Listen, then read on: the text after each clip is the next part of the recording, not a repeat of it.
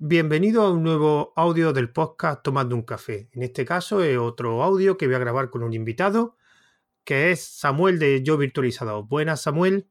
Hola, buenas. Bueno, pues por las horas que son, eh, creo que me voy a ir a por la tilita ya de abuelo, porque si no, esto se puede ir a, a mucho rato. Y ya tengo que decirlo que es el segundo intento de grabación que hacemos, porque el primero no lo había dado a grabar y hemos estado 10 minutos hablando. Qué vergüenza, qué novatos soy en esto. Somos novatos alguna vez. Bueno, el motivo, la temática que vamos a hablar de este, en este audio va a ser eh, porque yo a Samuel realmente lo conozco de Telegram, porque ya hemos hablado antes que estamos en siete grupos, ¿no? Casi somos nuestras respectivas sombras y este ya es el tercer audio que grabo con él, en otros podcasts también he grabado con él. Y eh, es usuario de Fedora y Reja. Y yo, como soy monodistribución, yo casi he estado todo, prácticamente todo el tiempo que está con Linux está con Fedora, pues le comenté que si grabásemos un audio para hablar pues, de Fedora, de Hat, de, de esos mitos que hay que después cada vez que dices que eres Fedora te ven como un bicho raro. Así que vamos a comenzar y a ver, Samuel, eh, cuéntame tu historia con Fedora y con Reja. Pues eh, es muy sencillo. No solamente utilizo Fedora en, casa, también CentOS. Eh, utilizo Red Hat, sobre todo muchísimo Red Hat en el trabajo, en el día a día. También mucho, mucho CentOS para desarrollo va, genial. Y, y, no solo eso, sino todo el ecosistema que hay alrededor de, de, esta, de este juego de distribuciones. Y el ecosistema que hay alrededor, mm, vamos a, tomar esta foto eh, como si lo hubiéramos hecho hace un mes, justo antes de la compra de, eh, por parte de IBM, porque no sé cómo va a ir a, futuro. Espero que, que sea algo parecido a lo de, del MC VMware, algo parecido y, que no sea una, absorción ahí en plan de ¡guau! Topa a mí. Eso sería muy triste. Me imagino que el oyente lo sabrán. Bueno, esto mm, yo creo que se lo propuse a Samuel antes de que saliera noticia de que IBM ha comprado Reja. Creo recordar, con lo cual es verdad que puede haber cambio, aunque yo realmente yo creo que el mercado empresarial IBM tira más para el mercado empresarial y a Fedora realmente es que yo la dependencia creo que tiene Fedora con Red Hat, yo no la creo que es tan grande como la gente piensa. ¿Tú qué opinas en ese caso? Eh, que no es tan grande, efectivamente, es justo al revés. Red Hat vive y se alimenta de lo que hace el proyecto Fedora. Y el proyecto Fedora es enorme. Y hablo de enorme, em, hablo de prácticamente la distribución base unos 4.000, 4.500 paquetes. La distribución base de Red Hat son unos 2.000 y algo. Una cosa que te quería preguntar, eh, ¿los clientes, utiliza algún cliente de Red Hat de escritorio en tu trabajo o eso realmente no lo implementa nadie? Red Hat mm. Enterprise Desktop. No, he visto pocas implementaciones aquí. Sé de... ¿Quién tenía esto? ¿Quién tenía esto? Accor, Accor Hoteles en Estados Unidos tiene, tiene prácticamente todo su VDI a, base de, Red Hat Enterprise Desktop. Yo, por ejemplo, aquí sé que Mercadona tiene Red Hat, pero realmente yo no creo que Mercadona utilice mucho Red Hat Enterprise. Creo que utilizará más el tema de servidores y. Red Hat Enterprise Server y Red Hat Enterprise Linux es servidores. Red Hat Enterprise, Enterprise es una, distribución, una variación del server orientada más al puesto de trabajo, más aplicaciones de escritorio y menos aplicaciones de, de capa de, servidor heavy. Porque el escritorio es Genome el que utiliza esa, distribución, me imagino, ¿no? No, todos. Todos. Por defecto viene, por defecto viene con Nome 3. Ah, yo, yo es que lo que he visto ha sido Genome, lo que he visto. Pero las, eh, eh, lo que estoy grabando para mi podcast, el capítulo 24 que saldrá en, el canal de YouTube a su debido momento, todas las pruebas de, instalación de los hipervisores de nivel 2 eh, de tipo 2 sobre Linux las estoy haciendo con, con CentOS KDE, que sería Enterprise Desktop, perdón, Enterprise Server con KDE. Sería exactamente lo mismo. Vale, vale. Bueno, vamos a empezar primero con esos mitos y a ver qué opinas tú de esa frase que yo siempre escucho y una otra vez cada vez que, digo que soy de Fedora. Vamos a ver, eh, ¿tú crees que Fedora es el campo de prueba de Red Hat? Eh, sí y no. Sí y no. Eh, Red Hat no tiene entorno beta de desarrollo. Su entorno beta son las distribuciones, las, distribuciones de producción de, de Fedora. Si nos fijamos ahora mismo, creo que tenemos en, Red Hat 7, 7.6 me parece que van, tenemos una 3.10. La 3.10 correspondía a Fedora 23 o 24, si no recuerdo mal, hace 5 distribuciones atrás. Sí, sí, eso, eso también lo he visto yo, que la, la, parte de cliente de escritorio de Red Hat es muy, muy, muy estable, con lo cual tiene que tener, como tú has dicho, varias versiones por detrás. O sea, implementarlas. No, espera, la 20. Pues más todavía. es la Fedora 20. Y ha, salido hace la, la 21 ha salido hace, perdón, la 29 ha salido hace... No, eso, más de semana. Hace 20 días. Que estuvo, mm. estuvo Yoyo muy emocionado, Yoyo Fernández de... ah, no sabía que lo había probado. Sí, estuvo muy emocionado. Cruzamos alguno por algún, algún tuit por, por este tema y, no le gustó lo que le comenté de... Mm, bueno, vale, ahí lo dejamos yo, yo. Cuando quieras eh, hablamos y comparamos el uso diario con el uso que tú le das. Porque probar una distribución es probarla de verdad, tirarse claro. seis meses con ella. No tirarse dos semanas y probarla en una máquina virtual. Ahí no vas a probar nada. ¿Vale? Escogerte un ordenador que tiene por ejemplo, el, que tengo en la cocina para, para ver películas, tengo un ordenador, un portátil en la cocina, sustituyendo a la tele. ¿Qué te parece? Que estando en el grupo de ARM Alternativa Raspberry, ¿todavía no te has comprado una maquinita de esas para ponerla en la cocina? Ya, bueno, esto es muy sencillo. Eso tiene pantalla y a la Raspberry le tengo que poner una pantalla. Ah, bueno, vale, vale. No, es que yo, yo es que sí conozco el caso de gente que tiene portátiles, pero los portátiles que están rotos la pantalla y lo utilizan para eso. Lo enchufan en una tele y tienen ahí su media center. No, no, en vez de tirarlo. Esto No, pero tú, tú ves la pantalla, entonces no, no, no me refería a otra cosa. Creo que esto es un T2000 o un T3000, algo así, un, un procesador básico de hace 10 o 12 años. Eh, le he puesto un SSD y Fedora con KDE. Fedora 29 con KDE. Y está eso, vamos, con sus 4 GB de, memoria, que no da ni un solo problema. Luego te contaré dónde he encontrado problemas de verdad y problemas serios. Por eso es que cada, cada distribución tiene su, su entorno. Claro. Yo es lo que te comenté antes. Yo he sido de toda la vida desde la Reja 5.2, cuando todavía no existía Fedora. Esa fue la primera que instalé, di el paso a Fedora y lo que te he comentado antes, yo hace unos años instalé una Debian en un ordenador que tenía de sobremesa que lo utilizaba, de servidor y las primeras semanas fue un poco un infierno, porque es que claro, de Debian a Fedora cambian archivos de configuración, cambian nombre de los servicios y cualquier tontería, bueno, y aparte el cambio más grande de apt a, a RPM, que eso también es otra historia. Y aquí tengo que decir yo que siempre digo lo mismo, apt todo el mundo habla maravilla, pero yo cuando quiero buscar un paquete RPM es con una opción del comando DNF. Y cuando lo quiero buscar por apt-get me tengo que instalar un paquete aparte. Eh, ahí, le has dado, ahí le has dado. Yo reconozco que en este caso Debian algunas veces tuve rotura de dependencia y apt-get me resultó un poco o me lo hizo mejor en ese caso que cuando he tenido problemas de, rotura de dependencia en RPM, pero también realmente ya es que eso de rotura de dependencia con las distribuciones modernas, yo lo veo muy poco ya.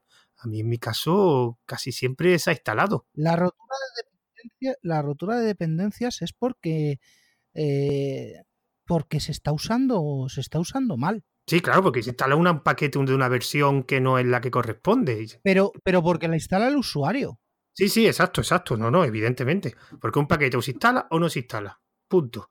Ahora, si tú instalas aparte el paquete por otro lado, pues eso es lo que te puede pasar. Yo estoy utilizando, como me pasa en, como me pasa en las máquinas de escritorio, que tengo eh, los paquetes estándar, el, el, source, porque yo, a pesar de lo que dicen los demás, yo sí, todavía compilo. Eh, eh, tengo RPM Fusion y tengo otro que no me, no me acuerdo cuál es, que también tiene el free y el non-free. Vale, entonces, ¿qué es lo que pasa? Si yo le meto a, Yellow Dog, al, al o le meto al DNF eh, la orden de que en caso de discrepancia de versiones me instale el más antiguo, ahí en la vida, en la vida se me va a romper una, una dependencia. ¿Qué es lo que pasa? Que a lo mejor lo que estoy instalando, como requiere una versión más moderna, a lo mejor no funciona lo que estoy instalando, pero no me van a dejar de funcionar 20 cosas por detrás. Y eso es lo que pasaba, eh, sobre todo en Red Hat 7, eh, Red Hat 7, las, las sucesoras anteriores a Fedora, antes de Enterprise, eh, de Red Hat Enterprise, le metías, ay, es que el repositorio de Pepito, el repositorio de fulanito, vale. ¿Qué es lo que pasa en Ubuntu? En Ubuntu pasa exactamente lo mismo. No, el PPA de no sé quién, el PPA de no sé cuántos, al final te juntas con 30 PPAs, cada uno de su padre y de su madre, y le das apt-get y empieza a, empieza a reventar por todos los lados. ¿Por qué? Porque uno tiene las SSL actualizadas, el otro tiene el no sé qué de Perl, el otro tiene el no sé qué de cuántos, y es que mm, no hay por dónde cogerlo. No hay por dónde cogerlo. Y la otro, lo otro que decías de. ¿Cómo se llama? De, la diferencia en los, en los nombres. No solamente, no solamente lo ah. notas ahí. Todo el mundo dice que Debian es, eh, es el origen de, de, todo Linux. Bueno, a ver, vamos a, vamos a discrepar y vamos a, a calmarnos un poquito, ¿vale? si nos vamos a estándares, eh, tendríamos que irnos al Single Unix Specification, a las especificaciones únicas de Unix. ¿Vale? Y después de eso, a POSIX. Y después de eso, por encima, al LSB, al Linux estándar base. ¿Vale? ¿Qué es lo que pasa? Pues que al Linux estándar base, eh, POSIX es una especificación binaria y el Linux estándar base, pues eh, la Free Software Foundation lo apoya parcialmente pero, pero hasta ahí. Stallman va, va, va a saco contra ellos porque, porque no usan su, su querido formato dev, usan RPM. Vale, vamos a ver. Es que no es solamente paquetería o no es solamente quién lo apoya o que no. Esto te dice dónde y cómo tiene que, que ir eh, un fichero, qué estructura tiene, qué no sé qué, qué estructura tiene el sistema de ficheros, eh, qué es lo que puede ir en modo carácter y modo bloque. Esto es mucho, mucho, mucho más profundo que, el, simple, que el simple hecho de yo tengo cuatro, ahora en Fedora, tengo cuatro ficheros de configuración para la red, uno por interfaz, y en, y Ubuntu y en Debian hay un único fichero que tiene todo y que como toques donde no debes, te cargas toda la red cada uno tiene sus ventajas y sus eh, inconvenientes. Ahora mismo, si no recuerdo mal, la última especificación es la 4.1 del LSB. Yo, yo de todas formas, Samuel, yo lo tengo eso. Yo la primera vez que utilicé Linux fue en el 94, creo que fue, 94, sí. Y en aquella época Linux, bueno, Linux estaba, creo que era el kernel 2.10 por ahí, o sea que tampoco llevaba mucho tiempo. Y en aquella época realmente la única distros que había era Red Hat, el Lagware y Debian. Habría otras distros que yo no recuerdo el nombre porque no, han continuado. Y para mí siempre han sido las tres principales. Mm, yo no sé si fue antes Debian que Reja o el Laguare. El Laguare la verdad que lleva muchísimos años también. De hecho, yo la primera distro que utilicé fue una Laguare 3.4, 3.4, que me compré original. Que en aquella época te podías comprar las distros originales y te la, bueno, lo que hacían eran te la, te la grababan en un CD, te la ponían en una cajita y te la enviaban a casa. Efectivamente. La primera, la primera que utilicé yo fue Slackware, Slackware 96. ¿Y esa cuál es? Venía con... Eh, fue la primera que conseguí que venía en CD, en un... ¿Cómo se llama esto? En un CD de la, de la revista PC Actual. Ah, vale. Sí, sí, yo... Ya, yo, yo empecé el Linux por la PES actual, que había una sección de Linux, me acuerdo yo perfectamente. Sí. Bueno, pues vamos a ver. No sé si es la, la primera o la segunda. Yo la primera vez que, lo hice, aparte de hacerlo en casa, fue con Slackware. Llegué al instituto un, un miércoles de octubre o de noviembre y dije, oye, este servidor que tiene aquí con Windows 95, oye, ¿te puedo instalar una cosita? Raca, FIS, particiono el disco duro, venga, Linux, en la red NT, con un par. Eso para la clase de sistemas operativos. Pero bueno, es una cosa, ¿eh? Es que en aquella época o instalabas la Wares porque instalar Debian un infierno. Yo recuerdo que lo intenté una vez, instalar Debian con el, creo que se llama DSL, me parece que se llama el, el programa de instalación, y eso era un infierno. Y las Laguares más o menos, el programa de instalación que tenía era sencillito y se instalaba fácilmente, pero con Linux era algo horroroso, horroroso, y tardaron bastantes años en mejorar el instalador. Pero bueno, vamos, que nos estamos desviando del tema, que vamos, nos vamos a poner los dos a hablar y no vamos a parar. Una cosa que quería retomando el tema de, los mitos de, Fedora. Yo eh, creo que confunden la gente lo que es dependencia en Reja, a ver lo que opinas tú, y que Rejas tenga o participe o sean proyectos suyos que utilice Fedora. Porque claro, Systemd es de Fedora, eh, Genome o es de Fedora, que digo, perdón, es de, de que después lo implementen en Fedora, ¿tú crees que, es que eso significa que lo están como probando en Fedora? Porque esos proyectos después los puede utilizar cualquier sistema, cualquier distribución de Linux. De hecho, Systemd lo utilizan prácticamente todas las distribuciones de Linux. ¿Qué opinas tú en eso? Pues eh, que bueno, sí, mm, pudiera ser eh, que, que, traiga, ¿cómo se llama esto? Que traiga, eh, que traiga confusión quién participa en, qué proyectos. Vamos a ver, si yo soy, eh, ¿cómo se llamaba el pollo este de, mono? El Icaza. Sí, Miguel Icaza. Y me vuelvo y, me vuelvo loco y digo, pues ahora cojo, creo no me jodo a KDE y hago que pague las birras X. Vale, pues porque las birras esté pagando X, ¿qué pasa? ¿Que la competencia ahí no va a poder eh, utilizarlo? Pues sí, porque se llama código abierto, se llama proyectos de código abierto. Ese código abierto eh, está disponible para que un, ¿cómo se llama esto? Un desarrollador coja ese código, lo implemente y lo empaquete de una forma determinada y si ese desarrollador además tiene mano en una distribución y puede meter paquetería, pues que coja, implemente esa paquetería y si tiene adopción y si tiene público para ello, pues ahí se va a quedar para los restos. Pero es que no tiene nada que ver. Por ejemplo, el, sistema de Red Hat satélite eh, está basado en... Espérate que lo miro porque no me acuerdo. Spacewalk creo que se llama. Spacewalk. Es, eso, efectivamente. El satélite de, de Red Hat es propietario entre comillas, porque es de pago y solamente eh, es capaz de manejar bien, porque manejar puede manejar casi cualquier cosa, pero solamente es capaz de manejar bien servidores de, eh, de Red Hat y escritorios de Red Hat. ¿Qué pasa? Si nos vamos a su padre, que es el Spacewalk, el Spacewalk tienes hasta versiones para Ubuntu y Ubuntu te cobra por ello. Sí, sí, pero espérate, que eso yo me peleé una vez. Te comento, Spacewall, para que no lo sepa, es una aplicación, pues, pues, entre otras cosas, para despliegue, pero sobre todo para control de repositorio.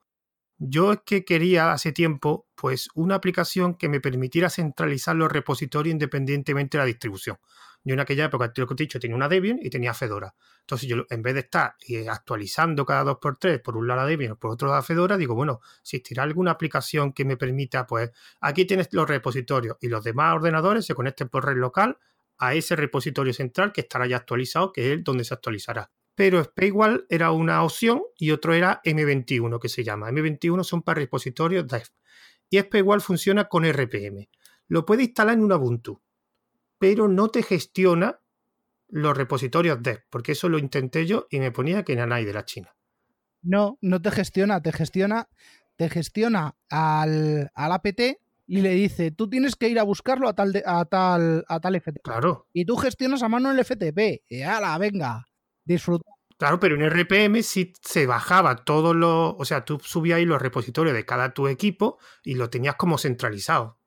Eso sí te lo hacía en, en RPM igual, igual que la otra herramienta M21 te lo hacía. Y yo quería algo centralizado, o sea, yo todos los repositorios de mi equipo lo quiero en este servidor. Tú encárgate de tenerlo actualizado en función de la versión que vaya cada uno. Y eso igual lo hace en, en, RPM. Tengo entendido, porque no lo pude probar porque no es lo que yo, lo que yo quería. Y entonces. Spacewalk es el, el proyecto padre del cual nacen bastantes. También em, es eh, propiedad de la comunidad de Fedora. También hay, también hay otro proyecto que se llama Directory 386, ¿puede ser? ¿Te suena? sí, sí me suena. Es un sustituto perfecto de, un, de un PDC. Que tiene Reja su aplicación también para ello. Que no me acuerdo cómo se llama, la de Reja. Eh, no me acuerdo, es como satélite, es igual. 389 LDAP Server es un, servidor que viene a sustituir a, un, Active Directory de, Windows. Pero tiene, Rejas tiene su aplicación que, viene de ahí también, ¿no? Tipo, como has dicho antes, de Rejas Satélite. No, no, lo, usa, lo usa. Lo usa directamente. Ah, lo implementa directamente. Ah, vale, vale, vale. No, no, yo. No sé si, no sé si anteriormente utilizaba otro, pero yo recuerdo que había había tres o cuatro intentos de, emular el PDC de, y el RID de Windows, pero, eh, pero este es el que, el que mejor está funcionando. Hay otra forma, claro, con PinPan, pero... Bueno, con Samba se supone que ya se puede, con Samba a partir de la versión 4, ¿no? Yo nunca lo he probado. Samba, como cliente. No, pero con PDC, PDC sí puede implementar la Samba 4, ¿no? Es lo que yo tenía entendido. Eh, puede, puede, puede implementar un, puedes implementar un PDC puedes simular un PDC, pero no vas a conseguir emular el RID. Ah, vale. Vale, vale. Pues yo pensaba. Ese es el problema. Vale, vale. Yo sé que había otra aplicación que la vi hace muchísimos años, que no sé si existe, en una revista de Linux, que no recuerdo el nombre, que esa sí la publicitaban como montar un activo directory en Linux para Windows. Y, pero no me acuerdo el nombre. La tendré por aquí en una revista de, de Linux. Bueno, vamos a seguir un poquito. Y ahora, digamos, el segundo mito. Y ese ya me va a dar tu opinión, que es eh, ¿Fedora es inestable? La versión de desarrollo, por supuesto. No, no, la, versión, la 29 que acaban de sacar. ¿Tú consideras que, porque es una cosa que yo escucho mucho, es que Fedora es muy inestable, es que saca los últimos paquetes de cada cosa que realmente ahora diré mi opinión, pero para mí es totalmente mentira. La gente confunde, eh, parece que la gente no se entera que el Linux evoluciona y que las distribuciones evolucionan. Y en tu caso, dime es tan inestable como sea el usuario y es tan inestable como cualquier OpenSUSE y tan inestable como cualquier Ubuntu.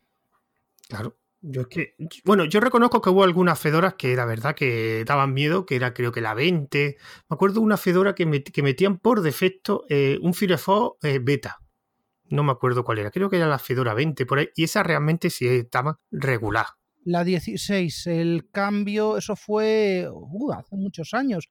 Sí, sí, sí, sí, claro, bueno, hace muchos años no, son, creo que son una al año. Nunca cumplen, eso es cierto. O dos, o dos, se supone que es dos, pero nunca cumple los plazos. No, esto fue en el 2011 y fue eh, fue en aquel, en aquel cambio tan traumático del kernel 2.6 al kernel 3. Que eso fue traumático. Pero yo pero yo creo que a partir de las 20 ha mejorado muchísimo. Bueno, y a partir de las 25 yo creo que no tiene nada que envidiar. Lo que sí es verdad que yo aquí pondría dos cosas negativas, que una de ellas la están mejorando, pero la otra no sé cómo está, y una de ellas el instalador. Yo reconozco que el instalador, yo he visto instaladores mejores, tengo que reconocer. Yo la verdad que últimamente eh, lo que hago es actualizar directamente con, la herramienta que tiene DNF para actualizar, que yo no soy de los que actualizo en limpio, con lo cual mm, es posible que el instalador me funcione un poquito mejor a mí. Pero yo reconozco que el instalador, cuando yo he hecho instalaciones en limpio, en la parte de las particiones, uff, cuesta un poquito, ¿eh? Algunas veces, aunque la verdad que con el tiempo lo han mejorado. ¿Tú qué opinas del instalador? Eh, Em, yo prefería, prefería el instalador antiguo, fíjate lo que te digo, con, con Disdruid, con el gestor de particiones de Disdruid, que era muchísimo más configurable, más amistosamente configurable que esto. Eh, el cambio grande que ha venido a presentar en el instalador, cuando, cuando nació Windows, Windows 8 nació en el 2011, puede ser, más o menos. Pues yo es que de, Windows ya me quedé en el 7 y a partir del 7 estoy perdido. Desde ahí cogieron y dijeron, Eh, pues si Windows hace esto, vamos a copiarle más o menos el esquema. Y fue cuando coincidió también con, todo esto de mono, con el ICAZ ahí dando, dando sus últimos gritos antes de, de, dar la espantada.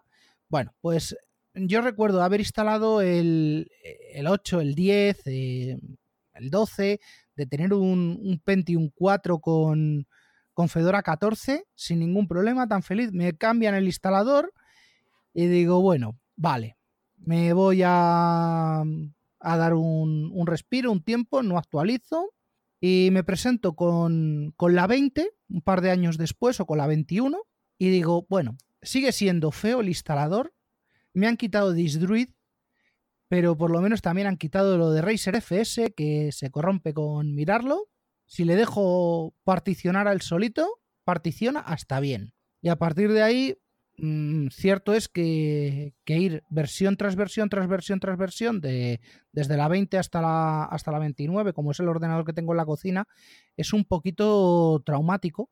Pero oye, instalador feo, máquina de particionar mm, más o menos fea. Pero es que cojo el instalador de Ubuntu y es más terrible todavía. Y esta mañana Debian 9.6. Uf, qué horror. Prácticamente han creado un escritorio de orientado a objetos para el instalador en el cual para poder crear una partición tienes que ir al disco, hacer doble clic en el disco porque no hay menú de que te diga eh, quiero crear una partición donde no, no, no, no, vas al disco y ahí te da las opciones. Está pensado justo al revés. Pero instaladores bonitos, por favor, el de OpenSUSE. El sistema de instalación y el sistema de configuración de Jazz de, SUSE es magnífico, es, creo que inmejorable. Pero sí, eh, lo que es el, el, poder actualizar, sobre todo de, la 24, de la 25 para acá, lo han simplificado muchísimo. Eh, canta dónde están los errores, ya no ha habido que, que crear muchos eh, pendrive de instalación para lanzar la instalación desde fuera.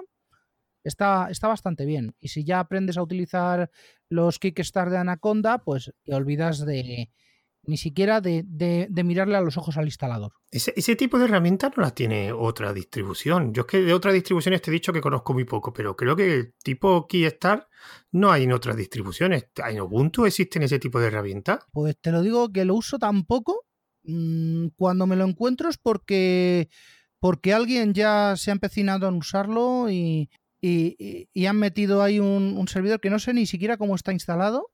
Es más, no sé siquiera si está instalado, que a lo mejor es una máquina virtual bajada de vete a saber dónde, con los permisos modificados y con los bichos que toquen, metida en un CPD. Bueno, esto para quien no lo sepa, y ya me corregirá si no es así, Keystar es como una especie de herramienta para generar digamos, configuraciones de instalaciones, que es como una plantilla lo que tú generas, ¿no? Sí, es un script de configuración. Le dice a la Anaconda lo que tiene que, lo que, tiene que ir haciendo. Y esto es común a todos los instalados, a todas las distribuciones que utilicen Anaconda como, como instalador. O sea, es una herramienta que para entorno empresarial es imprescindible, porque si no te puedes morir instalando. Y yo me gustaría también otra cosa que es un dolor de huevos, realmente, aunque se supone que es una herramienta muy buena, es el maravilloso S Linux, que proporcionará mucha, seguridad. Últimamente yo reconozco que a mí en las últimas distribuciones no me ha dado mucho por saco, pero sí recuerdo que algunas veces tenías que poner estas sentencias tan largas y tan, tan complejas para permitir que cierto servicio o cierto programa pudiera ser, pudiera funcionar correctamente. ¿Tú sigues teniendo problemas con el S Linux o se ha vuelto un poquito mejor ya? Según, según de dónde venga el, eh, el software que esté utilizando. Por ejemplo, Mix es el, el Virtual DJ de Linux.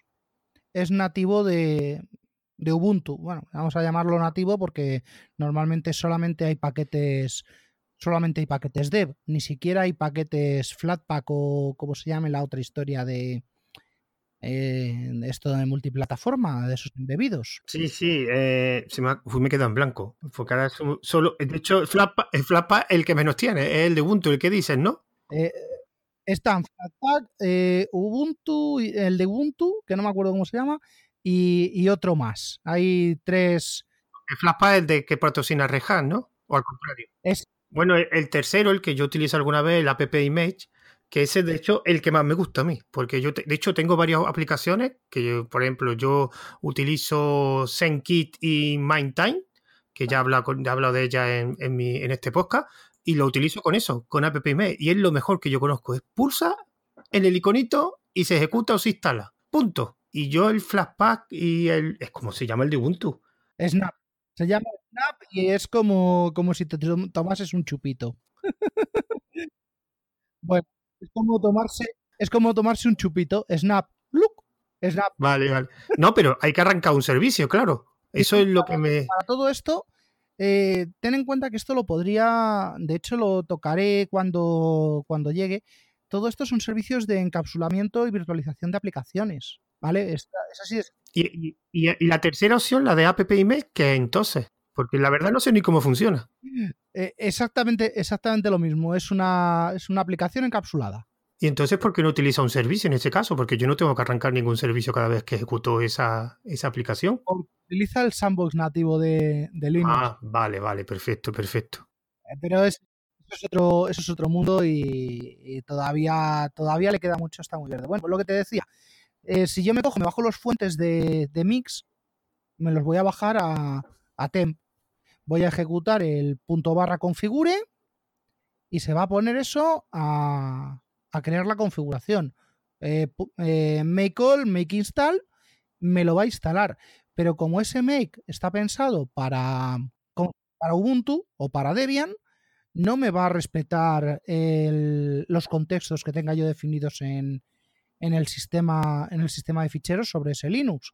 Con lo cual me tocará coger y decir, ¿dónde te has instalado? En barra USR, barra local, barra bin, barra no me acuerdo qué.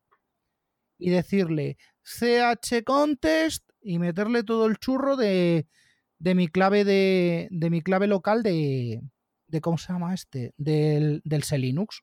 O eso, o irme a barra tc barra linux barra config y decirle en vez de enforcing, permisivo. Que me can ¿Qué es, lo que yo, es lo que yo hago? Sí, bueno, pues eh, últimamente a mí lo que me piden es, vale, venga, Red Hat, pero me lo pones en Disabled. A ver, niño, vas a salir a producción. Entonces, ¿para qué lo quieres? Vas a salir a producción y no te lo voy a poner en Disabled. Así que quiero que antes de que este servidor salga a producción, quiero todos estos errores del Selinux. Eh, ay, pero es que. A ver, tú no eras de Bob y tú no eras eh, developer system, no sé qué, no sé cuántos, con conocimientos de sistemas. ¡Hala, venga! ¿O qué pasa? ¿Que me vas a decir ahora que has mentido en el currículum, niño? No, hombre. ¿Se mienten los currículums, Samuel? ¡Uy! Yo creo que me voy a esperar ahora. No, pero hay, hay, mucho, hay mucho fantasma suelto. Hay mucho fantasma suelto. Sí, sí. Yo, yo, yo, por ejemplo, nunca me ha gustado mentí en el currículum porque me da vergüenza y porque tengo miedo que me pillen, porque después te pillan, que es lo peor. Y como te pillen, no te vuelven a llamar en la vida, eso está clarísimo. Pero bueno, eh, otra cosa que quería comentar. Eh, bueno, uy, que me he quedado en blanco. Bueno, eh, otro, otro mito que yo, que yo he visto que, que, la gente, bueno, que ya lo he comentado antes, lo de RPM los paquetes RPM. Yo reconozco que en mi caso me he encontrado algún problema de alguna aplicación que no estaba en RPM y sí estaba en punto D. Sobre todo en Ubuntu. Estaba por Ubuntu, porque digamos en Ubuntu, aunque Debian supuestamente tiene más paquetes que Ubuntu, yo casi siempre me encuentro todo en Ubuntu. Yo sé que hay, y de hecho alguna vez lo he utilizado, algún tipo de aplicación de este tipo Alien para convertir un paquete .d a .rpm y de hecho muchas veces me ha funcionado pero yo reconozco que hay muchas aplicaciones que RPM no hay paquete. Aunque tú en tu caso me has dicho que no te importa compilarlo. Yo es que la compilación hace años que la dejé. No, no está mi corazón para tanto, tantos sobresaltos. Yo prefiero tener una vida tranquila y hacer el DNF o el Jun en, su época. Y en tu caso, ¿has tenido algún problema de paquete RPM que, que no lo haya encontrado? Sí, sobre todo mm, paquetes antiguos. Paquetes antiguos, quiero decir mm, librerías de compatibilidad. Creo que el mejor ejemplo lo tenemos en, GD. GD es una librería que es la, Graphics Developer que sirve para que, no sé, mm, MRTG, que es un sistema de que pinta gráficos eh, de monitorización, para que te haga la gráfica de, no sé, tráfico de red, CPU, temperatura, lo que sea. Bueno, pues eh, la librería eh, que se invoca es, es, antigua, es obsoleta y opción 1, buscarla a lo mejor en un repositorio de, de Red Hat 4, Red Hat 5 con, e instalarla forzando con lo que eso supone, con el riesgo que eso supone de, de poder romper otras dependencias, o irte al fuente y compilarlo. Si te vas al fuente y lo compilas, sabes que DNF, que Yum, no se van a meter por medio, no van a intentar actualizarlo porque no van a tener repositorio del que tirar. Vas a tener que instalar, eh, actualizar a mano. Que se le cruzan los cables al, al DNF y dice, uy, esto pertenece a no sé qué, y en RPM Fusion parece que hay una actualización. Te la coge, te la planta y puede no pasar nada, pero puede empezar a dar problemas de, compatibilidad o incluso darte un panic. Es un riesgo que mmm, muchas veces prefiero no, sufrir y decir, bueno, pues no está para, para Red Hat 7, pues le, monto aquí una, una, maquinita virtual con Red Hat 5 y, que tire con eso hasta que, eh, hasta que el programador actualice las llamadas. Y si tengo la suerte de que es un programa que está eh, activo, pues en, en, poco tiempo suelo tener resuelto ese problema. Pero si es algo que está muerto, que lleva muerto, no sé, cuatro o cinco años, como por ejemplo el, el configurador de open source de, de, Nagios, pues lleva cinco años sin, sin, actualizarse. Creo que se quedó en la, la versión 3.20 y, y, para de contar. ¿El instalador de Nagio? Yo es que cuando instaló Nagio no recuerdo. El, config el configurador. Ah, el configurador, vale. Es una especie es una especie de. ¿Tú conoces sí, sí. el PHP MyAdmin? Sí, sí, de hecho lo odio, no me gusta nada. Para gestionar el MySQL y el MariaDB. Pues esto es exactamente lo mismo. Es un frontal web que está escrito en PHP y que lo que hace es apoderarse de la configuración del Nagios y según tú lo tocas en, en web, te va escribiendo los ficheritos. Esto lo utilizo para cuando tengo que coger y, y decir a, a, a, los del, a los del CAU, tomad, eh, vuestro, vuestro Nagios desplegado y ahora habla con tu cliente y los servicios que te diga los monitorizas. Lo metes así, así, así. Y así no me tienen que tocar sistema de ficheros. No tengo ni que darle siquiera eh, la password de root del sistema. Yo, de todas formas, reconozco que eh, el Juno, el DNF, digamos, es como muchas cosas de Fedora, es la oveja negra. Todo el mundo habla maravillas de apt-get y de la herramienta de, relacionados con apt-get. Y hay una cosa que en DNF todavía no lo he probado, pero en Jun sí lo sé, que tiene plugin. Y recuerdo un plugin que tenía Jun que estaba muy bien, que era el que te... Era un plugin que lo que te hacía era te conectaba al mirror que te daba el pin más bajo, con lo cual te hacía las descargas y las actualizaciones te las hacía más rápido. Eso creo que ya está integrado en, en DNF. Y porque, por ejemplo, apt-get creo que no tiene ningún sistema de plugin para, digamos, aumentar las funcionalidades, ¿no? Tú sí que la utilizas. No, no, no. Tienes, tienes que medir los, repositorios, por lo menos en Debian 9 esta mañana. Me decía, me decía el, la guía de instalación. Localiza tu repositorio más cercano. Y más cercano no quiere decir eh, geográficamente, sino con el pin más bajo. Entonces yo tirando a Zika, tirando a Rediris, tirando a, a, a, la, a la Carlos III, a la Complutense, tirando a todos los, los, los que me marcaba como, como, como viables. Y digo, bueno, pues nada, al final, eh, Universidad Carlos III y Universidad de, eh, de Valladolid. Son los, los, dos que le he dejado configurado esta mañana. Esto con, ¿cómo se llama? Con, con Presto y con, y con Delta Metadata, que son los dos plugins de los que hablas. No, no, el, el pre, ah, Presto, es verdad, sí, sí, se llamaba Presto, sí, sí, es verdad. Presto, Presto Presto y Delta, Delta, Metadata. No, pero Delta era para las actualizaciones que te solo te actualizaba el código que cambiaba, no te bajaba el paquete actualizado. Eso era así los Delta, los, los Delta RPM. Efectivamente, son los dos, son los dos que me gustan a mí. Estos están. Pero el, pre, el, Pero esto sí está metido ya en DNF, pero el Delta está metido también por defecto en DNF. También, de, por defecto y activado. Ah, vale, vale. Está y está activado también en Yellow Dog, en Yum. Y, Un momento, un momento. ¿Yellow Dog todavía sigue, sigue existiendo? Eh, su herencia es el Yum, Yellow Dog Data Manager. Esa no te la sabías, ¿no? Espérate, espérate, no, no, no, vamos a ver. Yellow Dot era una distribución, ¿no?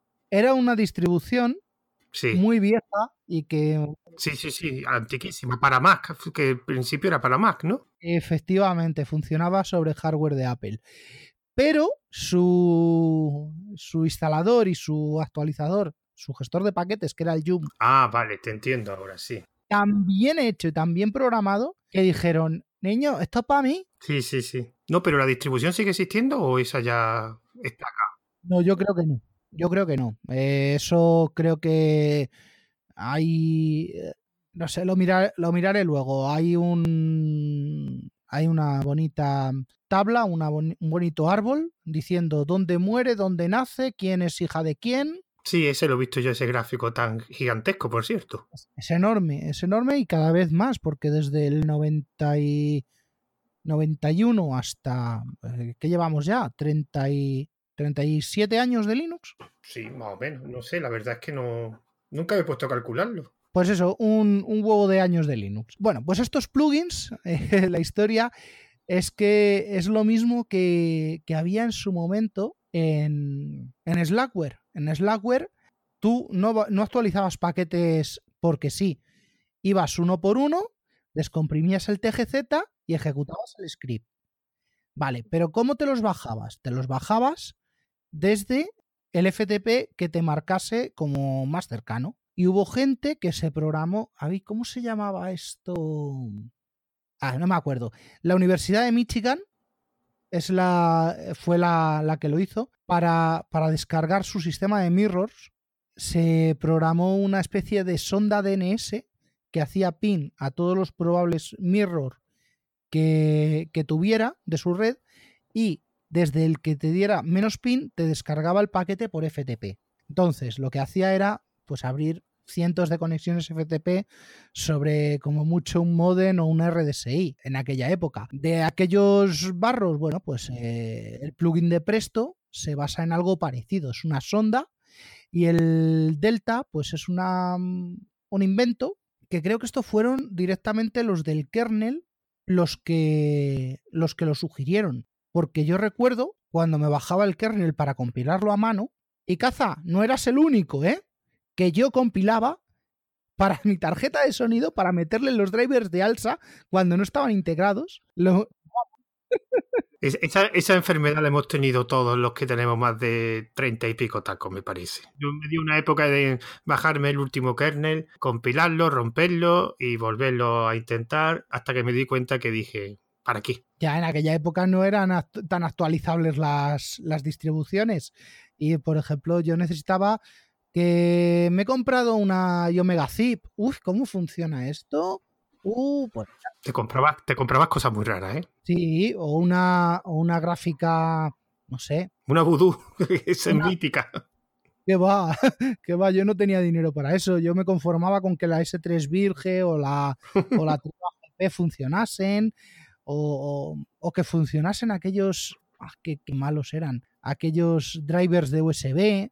Pero bueno, lo importante es que yo tenía dos tarjetas de sonido: una Sound Blaster ISA y una PCI 128.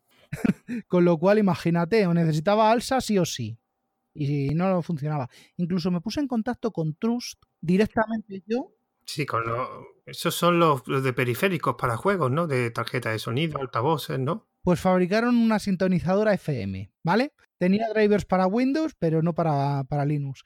Me puse en contacto con ellos, primero yo solo y luego a través de, de una dirección de developers.redhat.com en aquella época, que les cogí y les dije, oye, eh, que aquí los señores de, de Red Hat deberían desarrollar un, un driver para, para mi tarjeta que os he comprado a vosotros. Se atrevieron a contestarles tanto a ellos cuando apretaron como a mí que si queríamos que hiciéramos ingeniería inversa del driver de Windows. ya.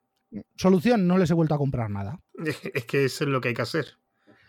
Lo que pasa es que ya hay que reconocer que en Linux ya hay poquitas cosas. Bueno, miento. Yo tengo aquí una impresora HP. Las impresoras son los infiernos de Linux para mí. Que imprime por Wi-Fi, pero no escanea por Wi-Fi. Y no sé cómo hacerlo. En cambio, en Windows todo es.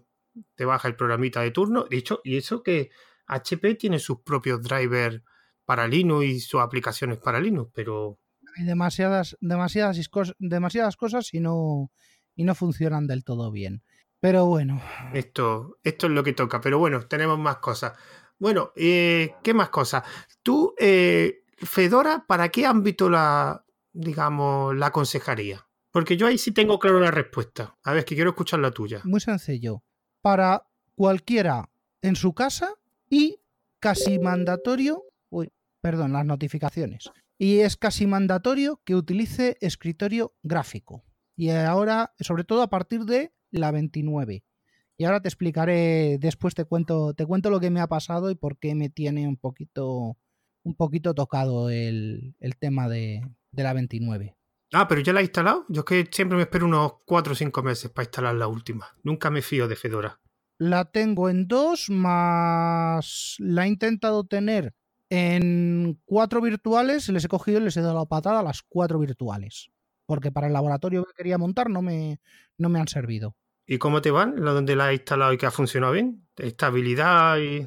En la, cocina, en la cocina la tengo con mm. KDE y ciertamente mejor que su antecesora con Nome. Muchísimo mejor. Con, con KDE, lo que suelo hacer es instalarme, eh, llámame lo que quieras, las pares con Nome, las impares con, con KDE. Yo es que también soy mono escritorio. O sea, igual que soy mono distribución, yo mono escritorio. Yo empecé con KDE 1.0 beta 2 y no me he cambiado.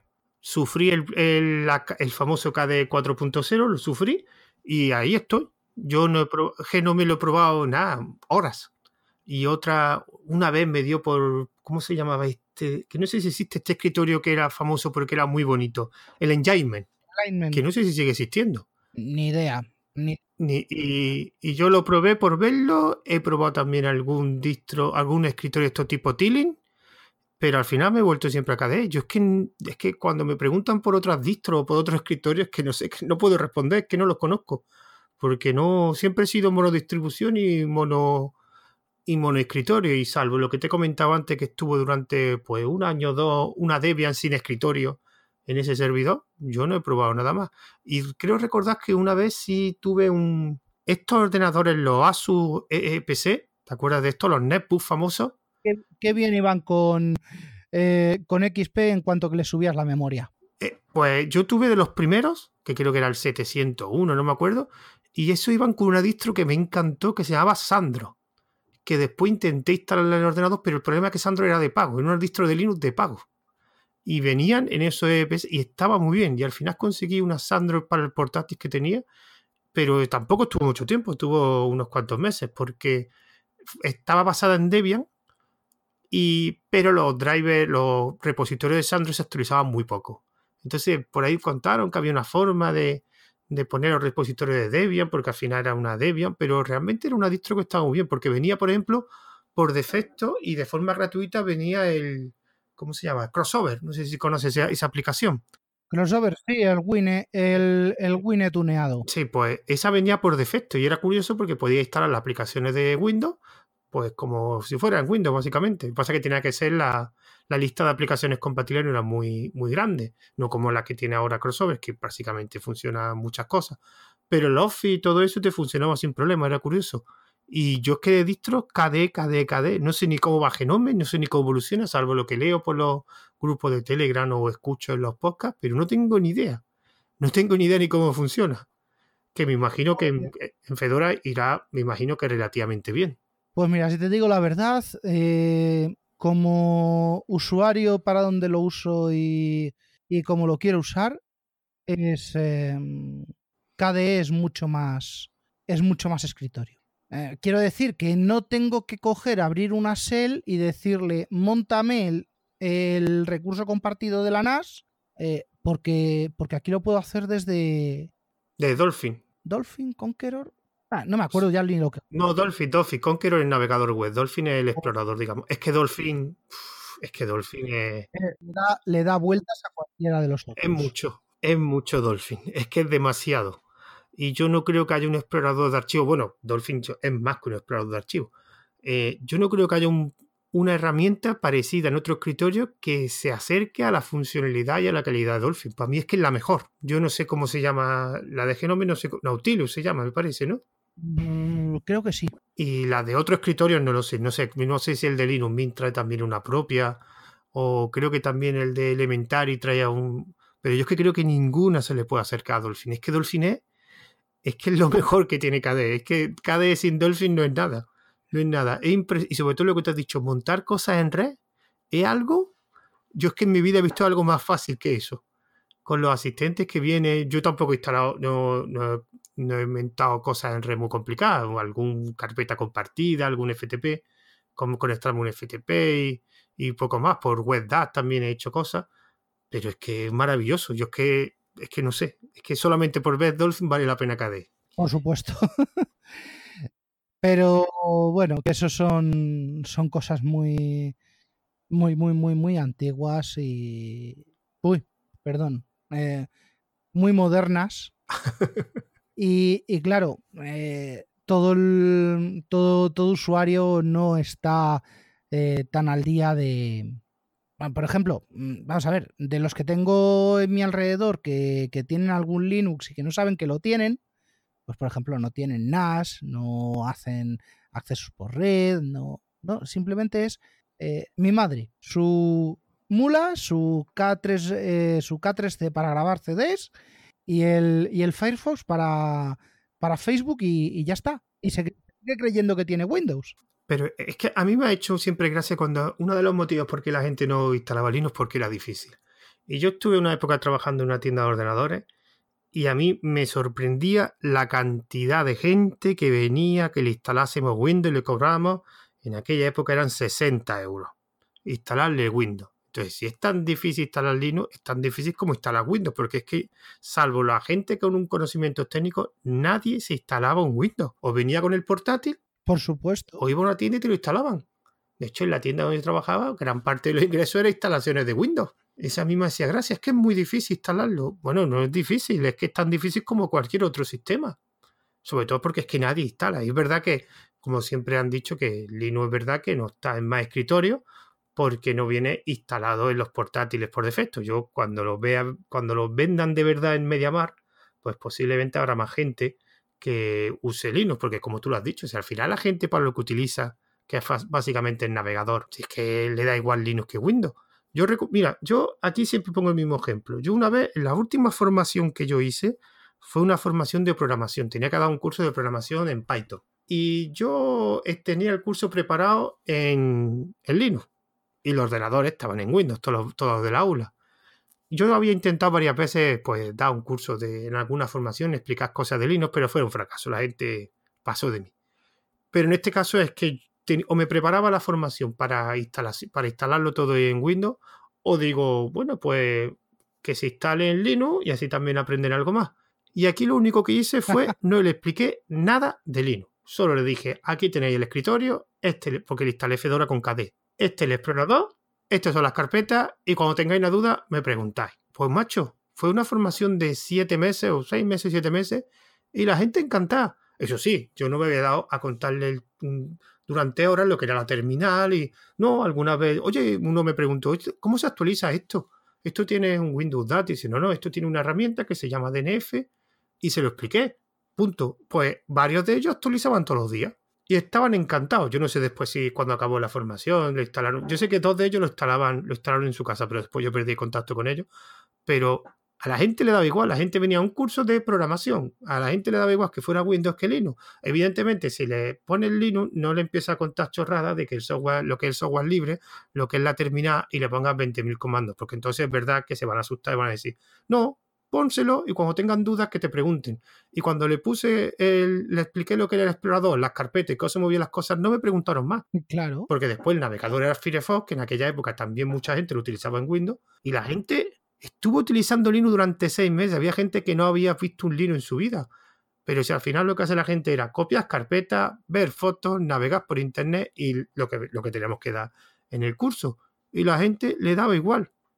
Porque si al final es lo mismo, las acciones son lo mismo, lo que cambia es pues, el entorno, digamos, la apariencia, pero al final mover una carpeta en Windows es igual que moverla en Linux. Y, pero la gente, claro, no lo tienen instalado en su equipo. El problema es eso, es la instalación.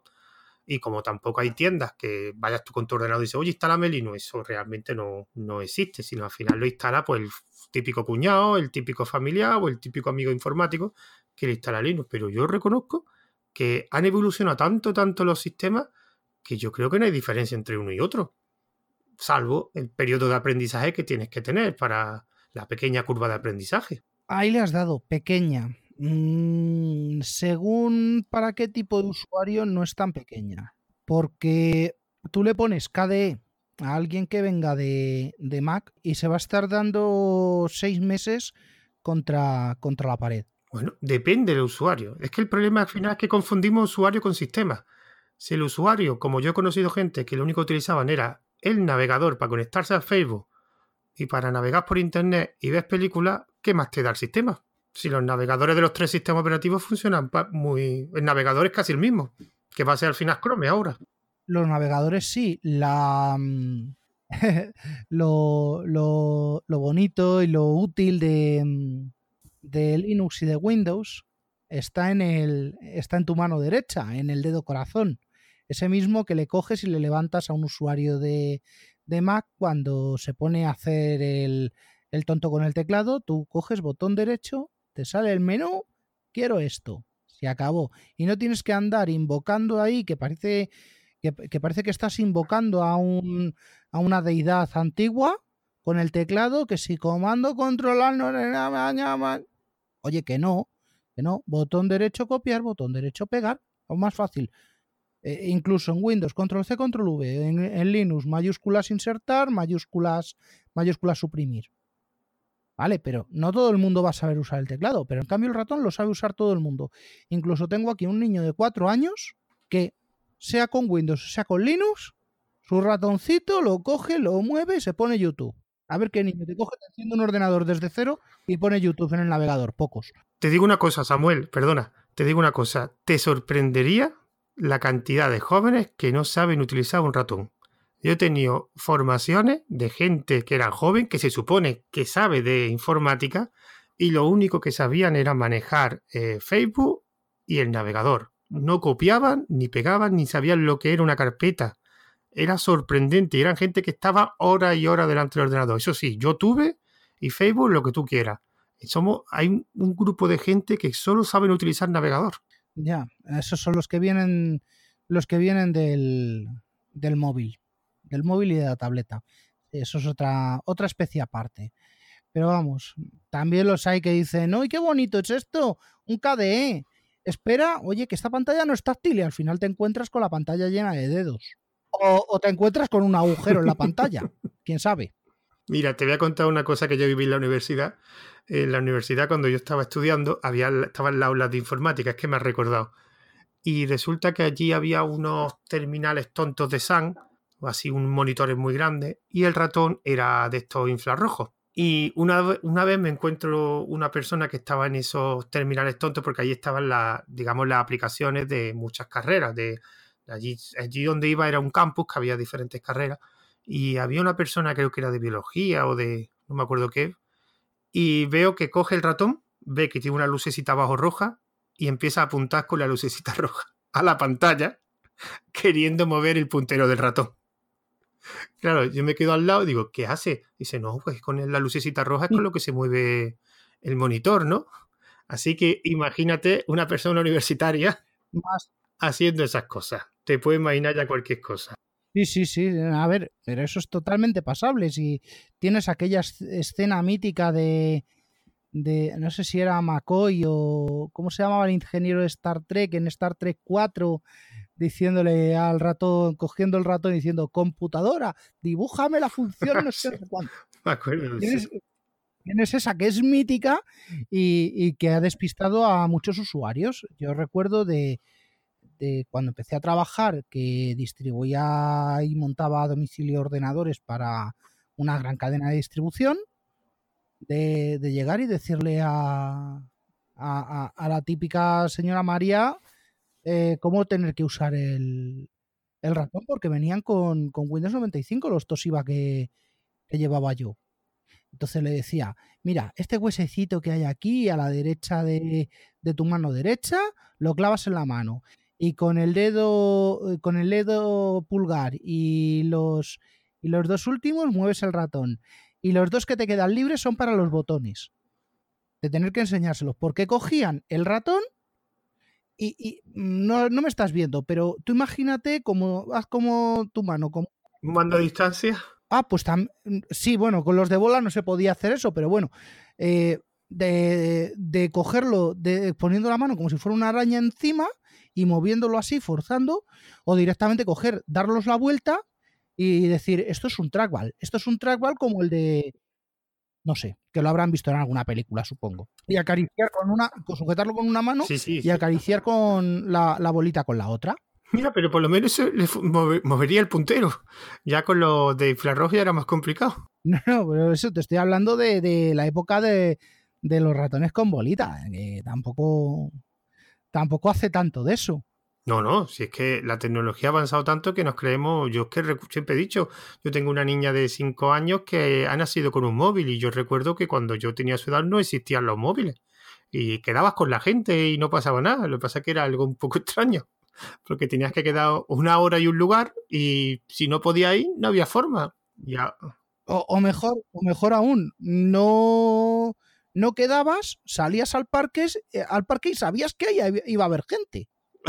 también, también. Es lo mejor, porque yo ahora salgo al parque y veo niños pequeños, veo niños grandes de botellón, con sus móviles y sus eh, altavoces Bluetooth haciendo ruido, porque eso, a ver, sinceramente, tampoco voy a esperar que se pongan a escuchar a Bach o, o, a Queen o, o, no sé, a ver, trap, en serio, rap, en serio, pues, no sé, reggaetón, reggaetón, bueno, sí, a ver, eh, necesitamos, necesitamos es que de todas formas es mentalidades. O sea, que nosotros también a lo mejor en cuando éramos jóvenes escuchábamos música que la gente que nos veía mayor decía, ¿de verdad que estáis escuchando esto? Que yo creo que, que ya las mentalidades y ya son los gustos, son diferentes. Yo, yo, en el instituto, yo en el instituto escuchaba Camela y escuchaba Queen y escuchaba Héroes del Silencio. Tampoco es tanto. Es que ahora, no lo sé, yo es que ya hay un momento en que yo ya dije, aquí ya esto no lo entiendo. Yo ya lo entiendo. Bueno, que no estamos desviando del tema, que, pero bueno, esto ya era preferible. aquí, como alguien le dé por poner el podcast ahora, será gracioso cuando ponga el título de Hablando de Fedor y de Reja. Y escuche que estamos hablando de trap y de, y de botellón y de niño. Y de niño en, eh. con altavoces Bluetooth. Será será gracioso. Bueno, eh, la última, lo que te comenté, para quién quería o para quién aconsejaba o qué uso le daría una Fedora o Reja, yo, ya que la has comentado tú, yo en mi caso lo tengo muy claro, son para cosas de redes. Para mí es que Fedora y Reja tienen las mejores herramientas de red que no hay en otro, otras distribuciones. Mm. Porque ahí, ahí sí se nota Reja la mano de Reja. Eh, se nota, sí. Bueno, vamos a ver. Vamos a ver. Se nota, se nota que el equipo de, de, empaquetado de, de, la 29 ha cometido para mí. Mm, puede que esté dentro de, de su línea de trabajo. Puede que, que esté eh, que este sea la, la, vía por la que van a ir todos, igual que cuando me quitaron el, el i386 de, de tal, o cuando el kernel ha descontinuado frame buffer. Bueno, efectivamente, en algún día, algún día tenía que morir. Pero llegar, intentar montar eh, Fedora 29 server, porque hay una distribución orientada a los servidores, igual que Ubuntu tiene una distribución teóricamente orientada a los servidores, pero que no deja de ser el mismo escritorio que, que tienes para esto. ¿Qué pasa si yo monto Fedora 29 server sin. o Atomic Host sin el escritorio. Eso te quería preguntar después, lo de Atomic Host, que es una cosa que si la utilizas me gustaría que me explicases cómo va. Vale, pues es muy sencilla, luego te lo, te lo cuento. Sí, sí, sí, continúo. Con este tema. Eh, mi laboratorio, mm, tenía que tener eh, cuatro máquinas, un servidor de, directorio, un servidor de ficheros, una tercera que es para, eh, para DNS y demás historias, y una cuarta que es un firewall. Bueno, bien. Hasta ahí todo bien. He intentado decirle al sistema, a Fedora 29, que soy yo, soy yo, no Network Manager, yo quien controla la red a través del antiguo sistema de Network Service. Pues ¿qué han hecho? Han quitado directamente eh, Network Service. Network Service ya no existe ni en System D, ni en App Start, ni en, ni en System 5. Con lo cual me encuentro que todas las herramientas de gestión que tengo, ni cPanel, ¿cómo se llama este?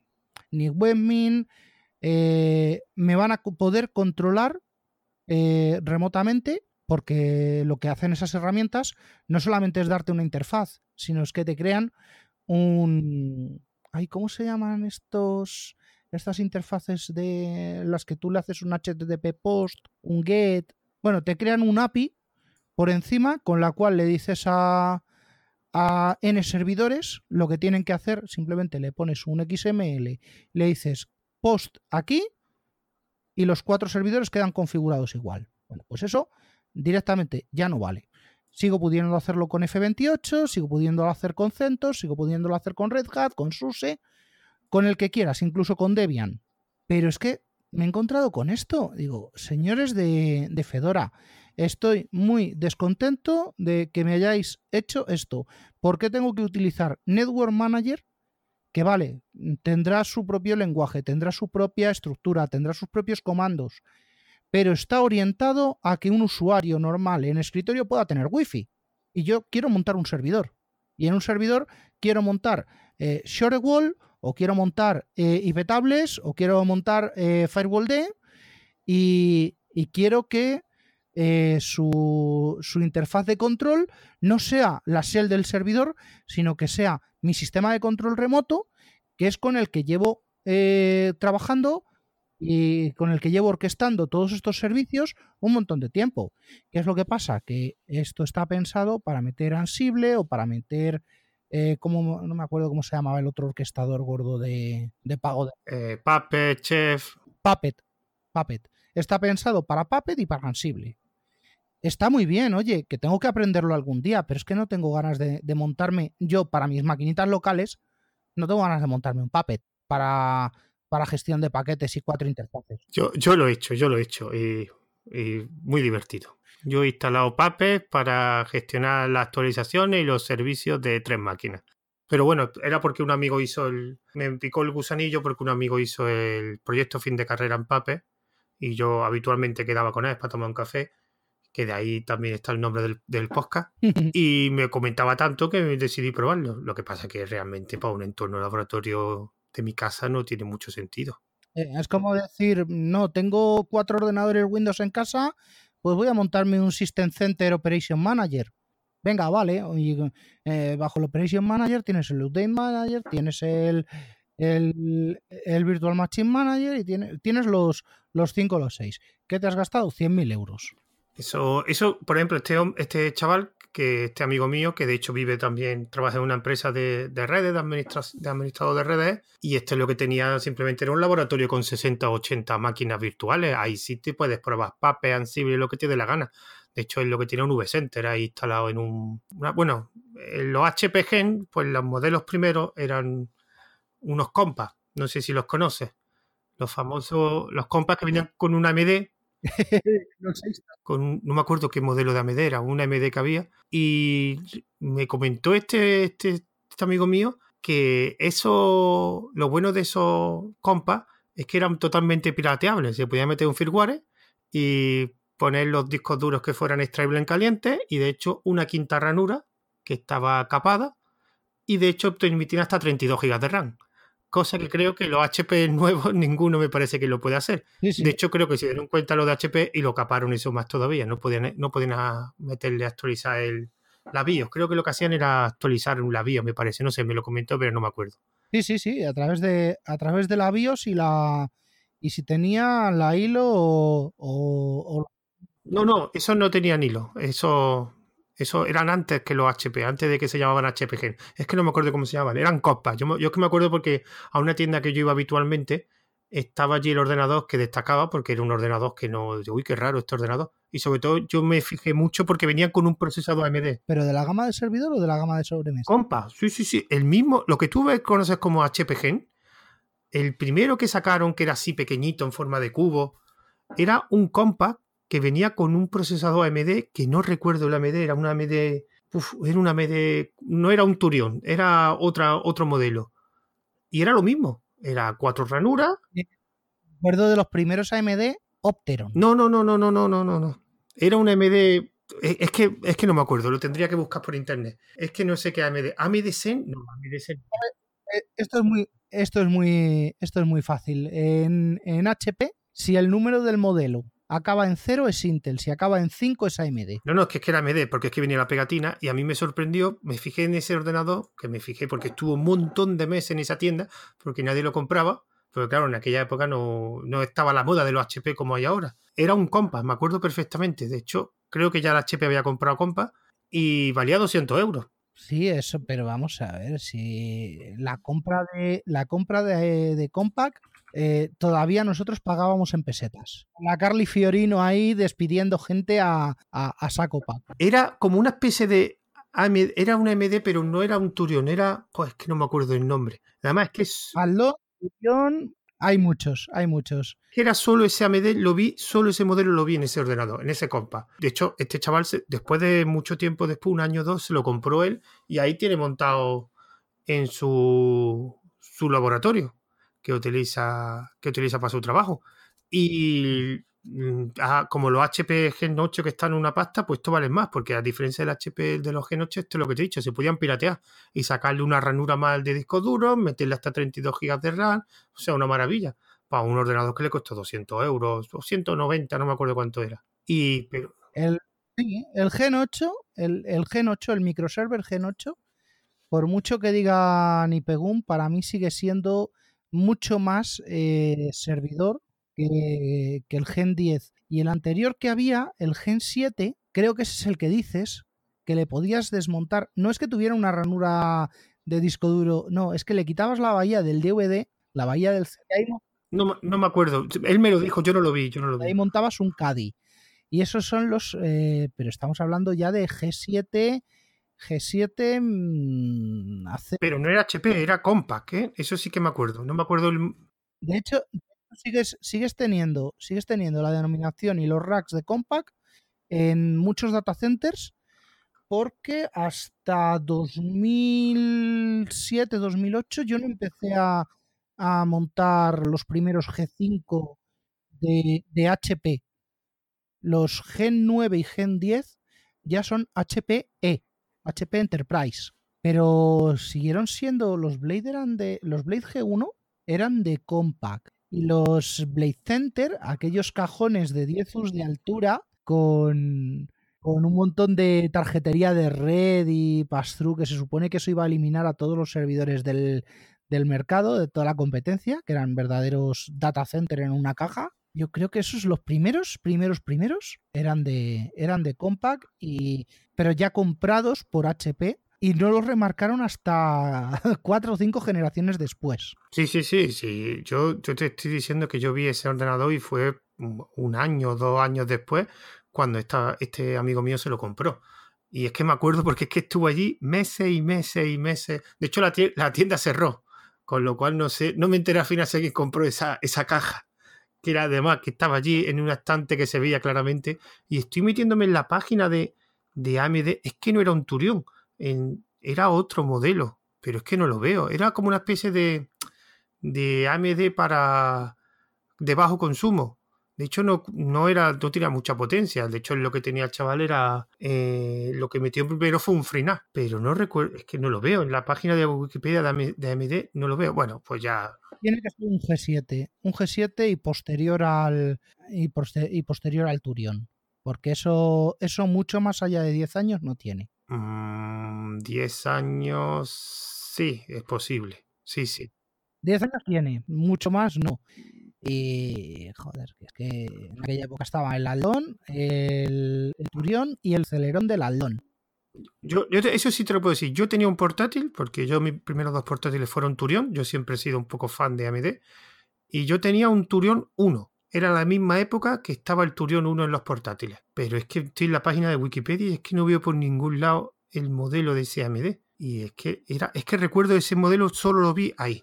Nunca lo vi en, ningún otro sitio puesto. Bueno, me quedaré con la duda.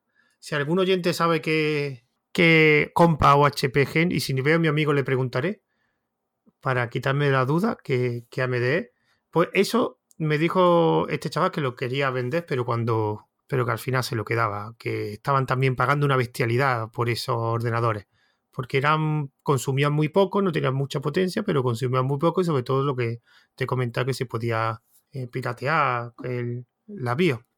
Me, he ido, para atrás y, no, no veo. No veo. Juro que era un compás, seguro. Es que ya me estaba haciendo duda. Pero yo juraría.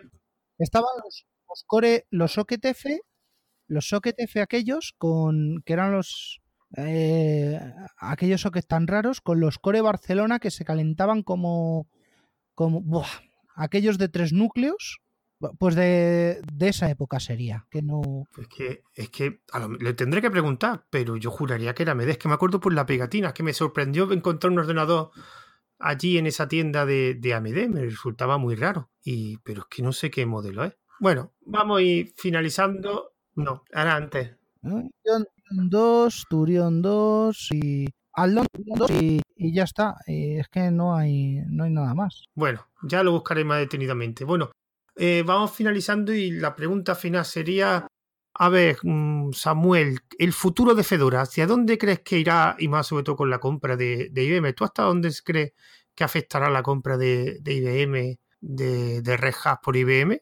Vale, poniéndome en el peor de los escenarios, que es el del troll de patentes, esto va a suponer la mm, que, que Fedora seguirá siendo fuente de paquetes, plataforma de desarrollo y distribución propia, seguirá siendo fuente de paquetes para Red Hat, en este caso en el corazón de IBM, que será la que más sufra, para CentOS, que también sufrirá. CentOS es un clon binario de Red Hat, es un servidor, ¿vale? Exactamente igual que Red Hat Enterprise Linux, tienes CentOS, que es Community Enterprise Linux. Otro clon binario, pero remarcado, es la Scientific Linux, que esta la, mantiene el CERN en Suiza, desde ahí. Sí, pero, pero la diferencia es que CentOS sí es, oficial. Yo creo que tiene un convenio con Red ¿no? Eh, CentOS el convenio que tiene es que es su clon binario.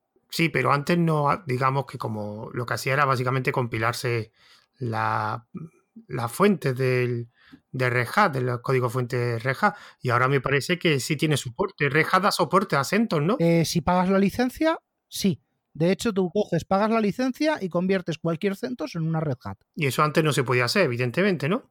Eh, puede hacer desde la 5. Vale. Vale, pues estas tres distribuciones van a sufrir. Y falta una cuarta, que es un jugador muy importante, que es Oracle Linux. Oracle Enterprise Linux es un clon binario modificado, ligeramente modificado, de Red Hat. ¿Vale? Es exactamente lo mismo que CentOS. Cogen los fuentes, los suman a la parte de, propia de, Oracle y ahí sacan su distribución con su soporte, con sus historias. Ahí ni pincha ni corta la comunidad, ni pincha ni corta Red Hat, ni, ni nadie. ¿Qué es lo que va a pasar si IBM empieza a ejercer de troll de patentes? Pues que todos estos proyectos bajo los cuales em, circule código patentado de, por, por Red Hat IBM tengan que ser descontinuados, por un lado, como primer paso, y como segundo, un fork, un... llámalo como quieras, una reescritura o, o, directamente un nuevo paquete que sustituya esa funcionalidad. Ese sería el peor, el más catastrófico de todos los, de todos los escenarios. A ojos de lo que es la distribución, pues eh, podemos ver ralentización, nada más. Ralentización de sacar una distribución por año que yo eh, que es una cosa que veo yo bastante bien, más estabilidad, menos menos tonterías y el que quiera y el que quiera mm, ¿cómo se llama esto? Y el que quiera novedades, el que quiera paquetes adicionales, pues o bien que se apunte a las betas o que se apunte a la rolling. Pero de todas formas, Samuel, es que Fedora yo creo que un al año, básicamente, ¿no? No, de media, de media nueve meses. De media a mí me dura. Nueve meses, de nueve a doce tampoco es que sea un esfuerzo muy grande. Hombre, pero es, es un 50%, es un 50% más lenta que, que Linux. Eh, perdón, que, que, Ubuntu. Tú imagínate eh, todos los, los fanboys de Ubuntu la que montarían eh, si no pueden enseñar escritorio nuevo cada, cada seis meses en Instagram y Twitter. Espero no tener muchos oyentes de Ubuntu, ¿eh? ¿eh? a ver los silos. El problema es que, oye, si sois ubunteros, mis respetos. también respetadme. Porque es que ese es el problema que me encuentro. Siempre que trabajo, siempre que voy a tal, eh, llega un desarrollador, toma mi máquina virtual en Ubuntu, la subes al CPD, está securizada, toma, estas son las reglas de seguridad. Sistema operativo base, Red Hat Enterprise y la quieres en producción. Es así de sencillo. Y protestan, y protestan, y protestan, y protestan, y por eso luego soy yo el voz malo que coge y tira encorbatados por la ventana. Pero bueno, tú eso, no lo has oído, ¿no? No, no, no, no. Habrá que verte a ti en la oficina.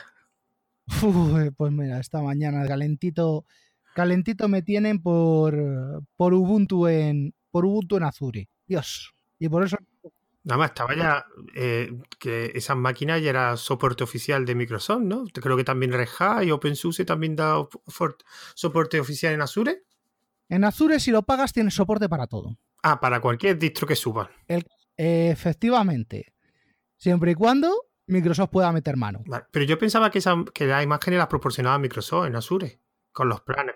Sí, Sí, las proporciona el Marketplace. Y, ahí estaba dentro SUSE, eh, estaba Fedora. Bueno, Fedora no, no sé si Fedora, Red Hat sí estará, ¿no? Red Hat y Red Hat y CentOS, Fedora no lo sé. Pero eso lo tienes en el Marketplace. Y el Marketplace eh, puede llegar el friki de turno y decir, uy, pues mira, quiero Drupal. Y Drupal con, con background y con no sé qué, no sé cuántos, y con este gestor de caché y con HA proxy coge, genera el paquete entero y lo sube. Y ahora coges y metes mano a eso. Esté en Ubuntu, esté en Fedora, esté en la distribución que quieras. Es una caja cerrada. ¿Quién te va a dar soporte de eso? Como no sea su fabricante. Ese es el, ese es el problema de los marketplaces eh, y los desarrolladores. Que eh, o, le das todo desde al desarrollador desde cero, eh, le creas la máquina de from scratch y empiezas a pegarte ya con los project manager que si tiempo, que si horas hombre, que si no sé qué. A ver, oye, eh, luego me vas a pagar tú las horas que voy a invertir yo en securizar esa máquina. Ese es el tema, es la parte que no se ve. De esto, de esto me lo apunto. Mira, todo esto ya está apuntado, ya está ahí en el, en el OneNote que utilizo. Utilizo OneNote para los guiones de los podcasts. Eh, ya está apuntado para, Oye, pues mira, eh, una herramienta que yo, hablando de guiones de, podcast, una herramienta yo que, la conocí por el podcast de República Web y que puse hace poco en el canal, no sé si lo viste, RWTXT. Pues para los guiones de podcast, échale un vistazo.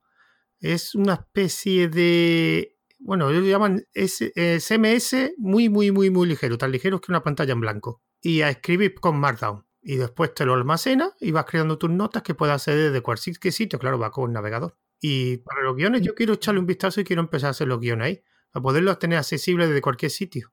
De hecho, te, puede, te lo puedes bajar y montarlo en un servidor en tu casa. Ya, pero bueno, yo tengo una bonita ventaja y es que como casi siempre eh, estoy trabajando con, con Windows y tengo OneNote, mm, pues... Eh, ¿qué quieres que te diga? Mm. Hombre, si trabajas solo en Windows tampoco hay... Trabajo, trabajo la gran mayoría del tiempo sobre plataforma, sobre plataforma eh, cliente, ordenador eh, de trabajo eh, Windows para acceder a Linux, a Windows Server, a HPUX, a, a cómo se llaman estos otros, eh, a Solaris. Ataco, ataco a todas las plataformas desde, desde Windows. Pero porque, porque, está, porque está pensado así. Bueno, pues ya cojo y aprovecho el OneNote que mal que bien hasta lo tengo en el móvil. Y tengo dictado, cosa que con el RV no vas a tener el dictado. No, no, no, no, no. Esto es otro nivel, es otro nivel. Son, es más para el usuario de los RGMO que le podrían sacar más provecho que para los usuarios de OneNote, la verdad. Bueno, Samuel, ¿y la, la versión buena, positiva, cuál sería? Porque al final no sé si la has comentado. ¿De la versión 29? No, no, no. A ver, es que claro, es que te, variamos tanto. Me refiero al futuro de Fedora. Has puesto la de troll de patente. Sí. Y la, y la parte, la versión más positiva, ¿cómo, ¿qué crees que pasaría? Un futuro, un futuro ideal serían todos los, eh, todos los abogados ardiendo y, una especie de, de, vale, hemos cambiado aquí al CEO, el CEO eh, trabaja para, para IBM, la dirección técnica mm, pues la consensuamos un poco con IBM, IBM acepta abrir... Eh, sus plataformas S390, ZOS, perdón, Z System Z o todo lo que tengan, aceptan no solamente para su plataforma híbrida de AX para Windows, sino ya poder instalar en un, en un, en un, sistema, en un sistema P o en un sistema Z, poder instalar un, un clúster de Red Hat. Eso sería lo, lo ideal de los ideales. ¿Y eso mm, en qué repercutiría? En que las licencias ya no se las pago a Red Hat, se las pago a IBM, que no me las suban de precio, que tenga más soporte para, para un hardware que, está bastante, bastante extendido en gran empresa, que se aporte toda esa contribución, la parte que tenga que ser de drivers y demás al kernel, que si tú te fijas en el volumen del, en el volumen del kernel, eh, casi el 75% es, eh, del código fuente está orientado a, x86, x64. Eh, las partes de procesador específicas para, para estos procesadores minoritarios, pero, pero a la vez tan, tan importantes, son mínimas. Bueno, eso, ¿y dónde saca la pasta Linux? Si no llegases por esas plataformas, Linux no estaría donde está. Efectivamente, la pasta de Linux no solamente está ahí. Que venir, pero es que no solamente tiene que venir de ahí porque mm, volvemos a, la, misma guerra de siempre.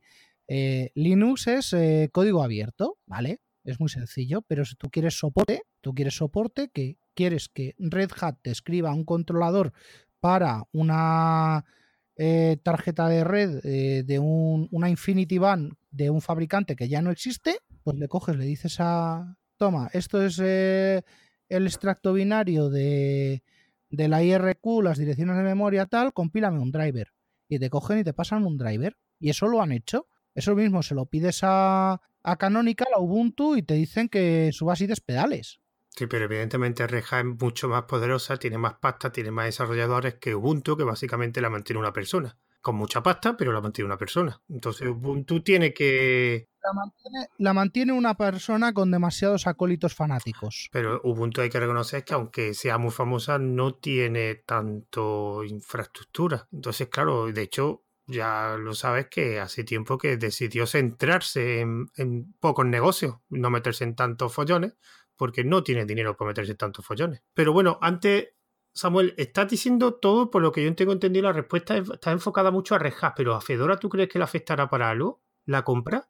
Eh, sí, es lo que te he dicho. Una posible ralentización, eh, reescritura de paquetes, eh, que la comunidad de Fedora no pueda acceder a determinadas tecnologías o que si puede... Sí, pero esa es la parte, la, de troll, la que, la que me estás diciendo ahora, ¿no? La del troll de patentes. no, no, yo digo la, la, mejor, digamos. Sí. Que no afectaría, ¿no? Vale, que haya algún, que haya algún cambio de eh, forma de acceso a los paquetes. Mm, cambios de licencias, eh, no sé, muchas cosas. Si no se toca nada, si solamente es este último escenario el que te he pintado, no se debería notar ningún cambio, salvo a lo mejor algún logo o alguna alguna historia, comentarios a la documentación de, de esto pertenece a Red Hat, bueno, pues esto pertenece a IBM. Poco, poco o nada se debería tocar. Yo es que creo que, de hecho, eh, mi respuesta sería que yo a medio y a corto plazo a Fedora ni se va a enterar. Yo creo que IBM compró Red Hat por una cosa muy simple, para meterse en el negocio de la nube, y a medio plazo va a estar integrando, integrando, integrando y sacando beneficios. Y eso a Fedora no creo que le afecte mucho. Yo creo que realmente Fedora ni se va a enterar. Lo que tendrá pequeños cambios, ni como tú dices, a lo mejor de logo y de alguna reescritura de licencia, pero yo creo que el funcionamiento de Fedora va a ser igual. Mm. No creo que cambie mucho porque IBM a medio plazo, ya a largo plazo ya no sé qué decirte, pero yo creo que a medio plazo IBM va a estar bastante, bastante enfocada a, a integrar cosas de la nube. Porque si se ha gastado el pastón que se ha gastado, se la ha gastado yo creo que por eso. Por la experiencia y por la nube de Red Yo realmente es que creo que Red no compite en las mismas nubes que Azure y, y Amazon. Yo la veo más enfocada en otro mercado. Ya, eh, bueno, no es, no es exactamente lo mismo, pero es que mm, todo el mundo se piensa que IBM no tiene, no tiene nube y se equivocan. No, sí tiene nube, pero enfocada a un mercado muy nicho, creo yo. Eh, sí, efectivamente. IBM, IBM tiene su nube para dar servicio a los que te dan servicio, ¿vale? IBM, por ejemplo, le daría servicio a. Le podría dar servicio, de hecho, le estuvo dando servicio durante un tiempo bastante largo a los servidores de WhatsApp. Yo es que, yo que yo en lo, del tipo de la nube, yo para mí hay tres niveles. Y en uno de ellos está sobre todo Amazon, Google y Azure, que es, aunque tenga para otro, aunque participe en otros niveles, pero es en el nivel de usuario final. Y yo veo más a IBM en usuario muy, muy, muy empresarial y a Rejas lo veo en medio, entre medias de los dos. Mm, bueno. No sé qué opinas tú sobre esos niveles que me acabo de inventar. No están en extremos opuestos, no están en extremos opuestos porque son cosas distintas. Es que yo lo veo, IBM y Amazon lo veo en extremos opuestos. No sé, si es que si no he sacado esto de. Si no he sacado la, historia de, las nubes, de los SaaS, simplemente vamos a ver que son mercados, son mercados distintos, son mercados eh, orientados a, clientes que son distintos y, sobre todo que cubren, cubren áreas de, infraestructura que se complementan entre ellas. Por ejemplo, tú piensas en Azure como, como un IaaS, como una infraestructura as a service, ¿vale? Porque QG o Amazon eh, o S3 de, de AWS, cualquiera de, de, esos servicios, tú le coges, te abres una cuenta, le dices, quiero una máquina virtual, tal, tal, tal. Vale. Pero, por ejemplo, eso es para ti, para que pongas ahí tus eh, cosas finales. Pero ¿quién le, ¿quién le da servicio, por ejemplo, a Dropbox? Dropbox es un servicio de nube de usuario, es otro tipo de nube, claro, en la cual Dropbox necesita 100 servidores para los frontales, más 4 de backend para su aplicación, más un cerro de almacenamiento. ¿Y dónde está almacenado eso? Pues eso puede estar eh, una parte en, Azure Irlanda, otra parte puede estar en, en Tizen China, otra puede estar en, en Los Ángeles eh, un data center, el otro en Sao Paulo. Y ser de proveedores distintos. ¿Y qué es lo que tienen en cada uno? Bueno, pues este cliente, Dropbox, va a tener eh, almacenado en Europa con, con Azure. En Los Ángeles lo va a tener con, con IBM. En, Brasil lo va a tener contigo Telefónica, por ejemplo. Me lo acabo de inventar. No sé siquiera si Telefónica tiene infraestructura en Brasil, pero creo, creo que sí había. Creo que la vendió todo el operador, el operador que tenía y, todo su negocio. Bueno, pues claro, eh, pues lo ha migrado a Claro México.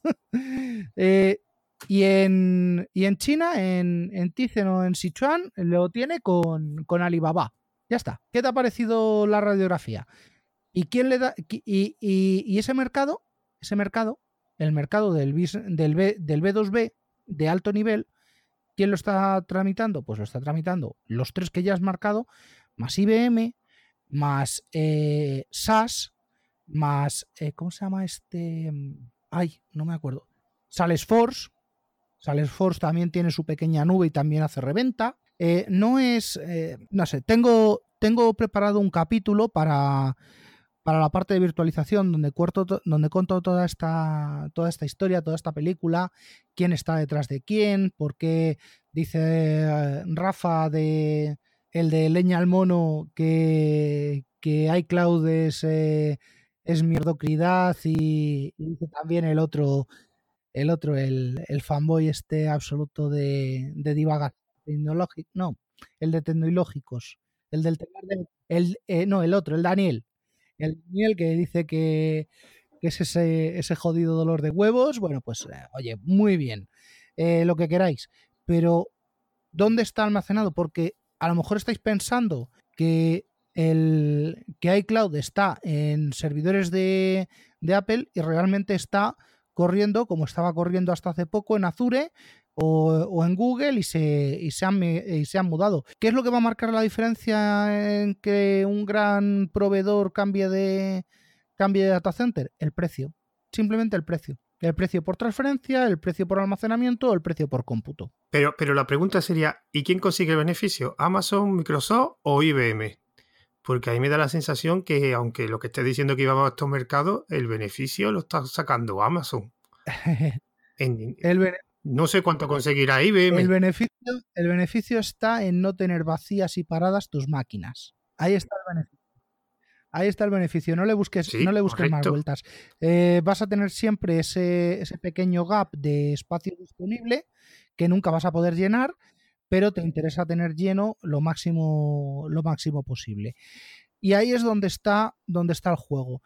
Eh, que yo soy IBM y supuestamente que yo no lo creo, yo todavía no tengo claro que, IBM haya, haya comprado haya comprado Red Hat por la nube. Eh, vale, OpenStack y OpenShift son buenos productos, son buenos productos, son perfectamente eh, válidos para montar una nube, pero es que IBM ya tiene la suya, ya tiene la suya. Pero lo bueno de Red Hat es que ellos están en otro mercado, que no es el de IBM. Entonces a IBM no crees que le interesaría también abarcar un poco más. Efectivamente, ahí es donde está la única la única pieza, la única pieza que se descuadra un poquito, OpenShift. OpenShift, el rollito competir con Kubernetes de Google eh, y, empezar a, a dar eh, plataformas de servicio como servicio y software como servicio. Es, es que es lo único que lo único que, que descuadra un poquito la ecuación. Yo también leí un artículo que ponían también otra razón. Yo tengo mi duda, aunque es posible que sea esa, que también decían que otra razón por la que compraba eh, IBM era por el talento, por el talento y la filosofía de trabajo de, de Red Hat. Yo, ¿qué quieres que te diga? 34 mil millones para gastar por talento y filosofía, no me lo veo. Mm, no, yo, yo por, por nube, sí. Por una nube o por un mercado, sí. Por talento y por filosofía, no sé. Últimamente, la verdad que IBM, aunque parezca mentira, mm, no es en la IBM de hace 10 años. También una IBM bastante open source. Y de hecho tiene varias herramientas que ellos patrocinan. Mm, vale. No sé cuántos les quedan de esas, porque yo, por ejemplo, recuerdo que era, había una que se llama Symfony, que era un, un, un, paquete ofimático, y también parece ser que tiene varias contribuciones al kernel. Pero yo creo que. Tiene, muchas con, contribuciones al kernel, sí, eso no hay duda. Eh, Symfony, Symfony está casi tan muerto y apagado como... como no. Sí, sí, eso, eso, es lo que me pareció a mí, porque yo hacía mucho tiempo que no, no había versiones de ese, de ese paquete. Eh, Lotus Notes, Lotus Domino, que serían la, el backend de, de, Symfony.